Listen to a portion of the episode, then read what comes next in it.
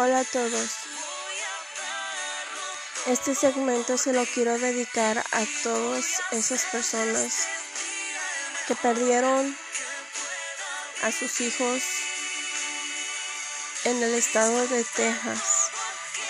La semana pasada se escuchó de un muchacho de 18 años que compró una arma que mató a, primero a su abuela y después entró a una escuela y mató a muchos niños, a dos maestras incluyendo. Y quiero compartirles, antes de empezar, eh, un versículo de la palabra de Dios. Está en Mateo 11, 28 al 30. Otra vez está en Mateo 11, 28 al 30, que dice, Venid a mí todos los que estáis trabajados y cargados, y yo os haré descansar. Llevad mi yugo sobre vosotros y aprended de mí, soy manso y humilde de corazón, y hallaréis descanso para vuestras almas, porque mi yugo es fácil y ligera mi carga. Si alguno de sus padres que perdió sus hijos me está escuchando, de corazón, les deseo que el Señor los llene de paz, de fortaleza, de fuerza. Encuentren esa fuerza en el Señor. Dios está con ustedes. El Señor siempre ha estado con ustedes.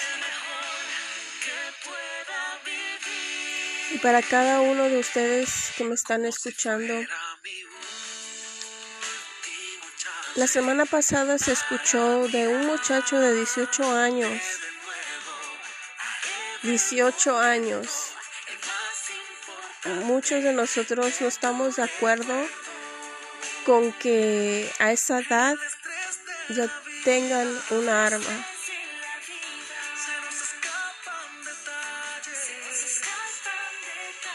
Se dice que a la edad de 21 ellos tienen que enseñar un ID para poder tomar alcohol, para poder comprar ah, droga. Pero 18 para comprar un arma, eso a veces es algo que no se puede, no le hallamos respuesta a eso. Pero pasó. Se dice que este muchacho sufría de bullying, sufría maltratos y mató a su abuelita y después fue a una escuela y mató a muchos niños y a dos maestras. Es muy triste saber que estas cosas estén pasando, pero lamentablemente la palabra de Dios nos dice que esto pasaría en los últimos días. Es la palabra de Dios que se está cumpliendo hoy en día. Muchos se preguntarán, ¿dónde está Dios? ¿Por qué si existe Dios permitió que pasara esto? Pero, ¿por qué no mejor preguntarnos dónde estamos nosotros? Dios desde un principio ha querido establecer una relación con cada uno de nosotros. Siempre ha hecho lo imposible para acercarse a nosotros. Y nosotros, ¿qué hacemos? Lo rechazamos. Lo rechazamos porque estamos muy ocupados. Lo rechazamos porque no tenemos las ganas de servirle. Lo rechazamos simplemente porque queremos vivir nuestra vida y no ser responsables y vivir una vida correcta, porque nos gusta vivir lo que nosotros queremos vivir. O porque estamos muy bien y no necesitamos de Dios. O porque estamos muy mal y todo, se lo, le echamos la culpa al Señor. Hay tantas y tantas excusas para no servir al Señor hoy en día. Y entonces, ¿por qué culpar a Dios? Si nosotros viviéramos conforme la palabra de Dios nos indica que vivamos, todo esto no se estuviera aconteciendo. Si ese muchacho hubiera crecido con amor, con la palabra de Dios en su vida, esto no hubiera pasado. Hay muchos tantos muchachos y muchachas que crecen siendo atacados en las escuelas, si les hacen bullying, o sea, y nadie hace nada. Los padres tratan de advertir a la escuela que sus hijos están siendo maltratados y la escuela qué hace, mientras no veamos no vamos a creer. Si no hay testigos, no.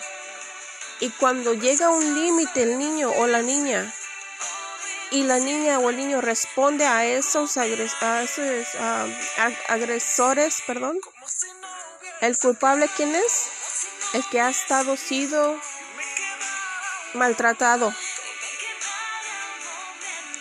Pero es que no, no, así no funcionan las cosas. En mi parecer, así no deberían de funcionar las cosas. Cada persona responsable por cualquier niño, cualquier muchacho, en cualquier escuela, en cualquier lugar, debe de escuchar a, a esos niños. Debe de escucharlos, de comprenderlos, porque muchas veces en su casa no los tratan bien.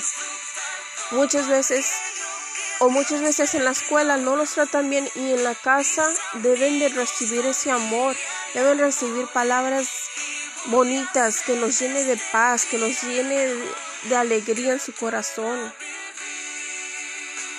Pero lamentablemente estamos viviendo en un mundo que parece que nuestros niños no son importantes, parece que nuestros muchachos, adolescentes no son importantes.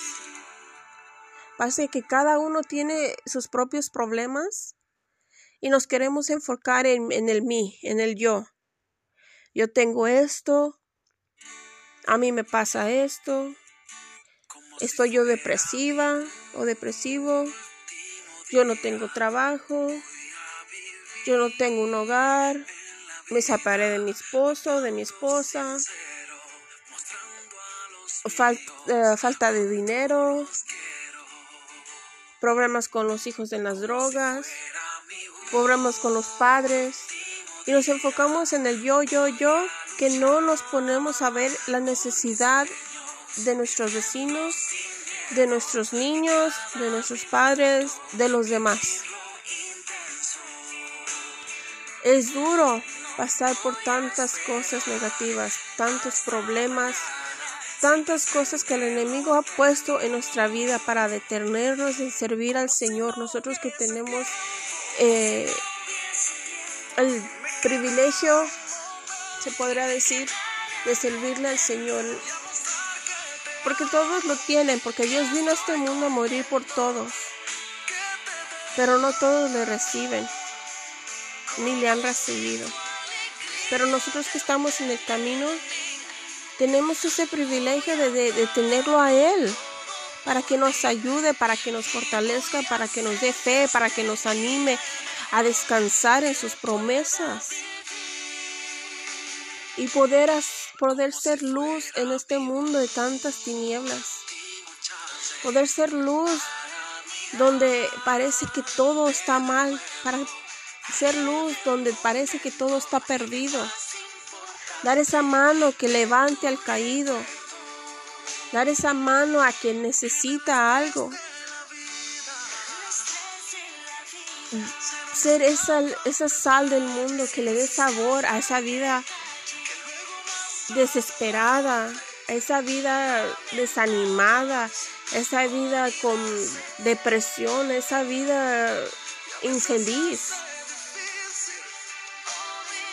Enfoquémonos en, en, los demás. Dejemos el yo a, a un lado por un momento. Hay niños que necesitan de su amor, de sus, aunque no sean sus hijos.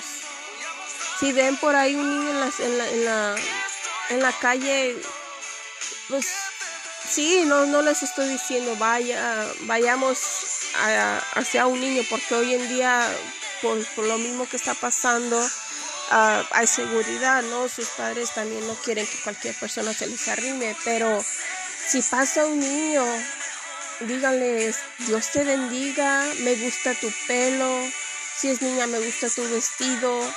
Démosle palabra a esos niños desde chiquitos. Si son jóvenes, también brindan, brindemos más bien, brindemos porque me incluyo yo, esa mano, esa, ese abrazo sincero que si no hay nadie más que los escuche, que, nos, que nos tienen a nosotros para venir y nosotros ser esos amigos que ellos necesitan. Porque pueden decir tienen muchos amigos, pero en realidad son sus amigos. En realidad sus amistades son sus amigos. Nosotros como hijos de Dios tenemos que hacer la diferencia en este mundo tan cruel, lleno de pecado y de maldad. Pero también parece que los cristianos nos estamos alejando del Señor. Y no debería ser así. Nosotros tenemos que aferrarnos más a la palabra del Señor, aferrarnos más a sus promesas, aferrarnos más a servirle mejor cada día, porque todos los días nosotros pecamos. Pecamos mucho delante del Señor. Y cada día tenemos que pedir perdón. Todo, todos los días trae su bendición, pero todos los días tenemos que pedir perdón al Señor. Y, y lo que tenemos que hacer es seguir seguir en el camino, seguir, porque si nos desanimamos también nosotros, ¿qué va a ser de este mundo? ¿Qué va a ser de nuestras familias? ¿Qué va a ser de nuestras amistades? Muchos ya no quieren seguir el camino del Señor porque ellos mismos están dudando si hay un Dios, porque ellos mismos han sufrido los golpes de la vida. Pero la palabra de Dios nos dice que dice, venid a mí todos los que estéis trabajados y cargados, que yo os haré descansar. En lugar de desanimarnos, hay que correr hacia los brazos del Señor. Hay que correr hacia sus brazos llenos de amor y de misericordia.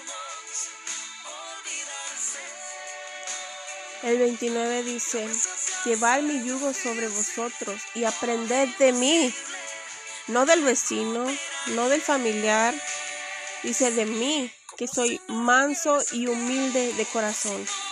¿Cuántos humildes sabemos en este mundo hoy en día? Si somos honestos, muy pocos contados, si se pudiera decir.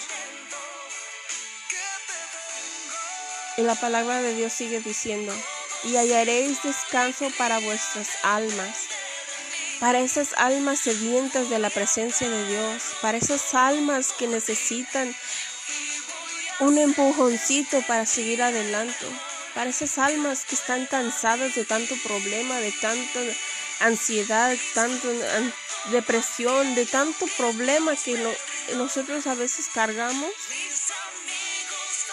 el Señor nos está diciendo que vengamos hacia Él. Y el 30 dice, porque mi yugo es fácil y ligera mi carga. Él carga todos nuestros problemas. Él carga todas nuestras necesidades. Él pelea por nosotros. Nosotros solamente tenemos que aguantar y servirle al Señor, pero Él es el que nos da la victoria. Él es el que nos cura nuestras heridas. Él es el que carga con cada una de nuestras enfermedades. Él es el que nos da toda esa paz que nosotros necesitamos a pesar de la tormenta, a pesar del problema. Pero si nosotros seguimos confiando en Él, si tenemos fe que Él está obrando aunque nosotros no lo veamos. Demos palabras de vida. Demos palabras sabias. Demos palabra del Señor. No hay nada mejor en este mundo que dar palabra de ánimo, palabra de, de, de amor, de consuelo a una persona en necesidad. Muchas veces no necesitan de, de nuestras acciones, sino de nuestras palabras, porque varias veces que a veces necesitamos simplemente a alguien sincero, sabio, que nos escuche nuestros problemas, queremos desahogarnos. O también hay varias veces que mucha gente está en necesidad y nosotros, ¿qué hacemos? Solamente usamos palabras que usted bendiga, ora, Dios va a suplir. Y sí, es cierto, Dios va a suplir.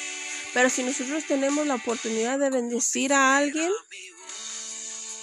hagámoslo. La palabra de Dios dice que la fe sin acción es muerta. Así que depende de cada diferente situación que, que veamos, Así hay que ser obedientes al Señor y ser de bendición a cada uno de, los que están a nuestro alrededor. Y repito, amen a sus enemigos, oren por ellos. No con esto estoy diciendo que tenemos que aceptarlos de vuelta en nuestra vida, porque hay varias cosas que han hecho o que han dicho tan graves que se nos hace muy difícil de perdonarlos. Pero sí, perdonar es algo que debe de hacerse si queremos agradar al Señor. Perdonar sus ofensas, orar por ellos para que el Señor tenga misericordia como lo ha tenido con nosotros. Que perdone sus ofensas, que perdone su vida, que tenga misericordia de Él. Y nosotros vivir nuestra vida y que ellos vivan la suya. Por eso, les animo en el amor del Señor que continuemos agarrándonos de la mano del Señor. Ahorita no es tiempo de regresar para atrás. Ahorita no es tiempo para dejar el camino del Señor. Corramos hacia sus brazos, corramos hacia su altar, hacia su presencia. Busquemos de la presencia del Señor. Otra gente es más fiel a sus dioses que nosotros al que servimos al, al Dios verdadero. Y eso me entristece mucho. Porque él no, él no, él vino y demostró su amor para con nosotros, enviando a su único Hijo Jesucristo. Otros dioses no son verdaderos, son imágenes con todo respeto a los que sirven a imágenes. Pero el Señor Jesucristo vino a morir por cada uno de nosotros.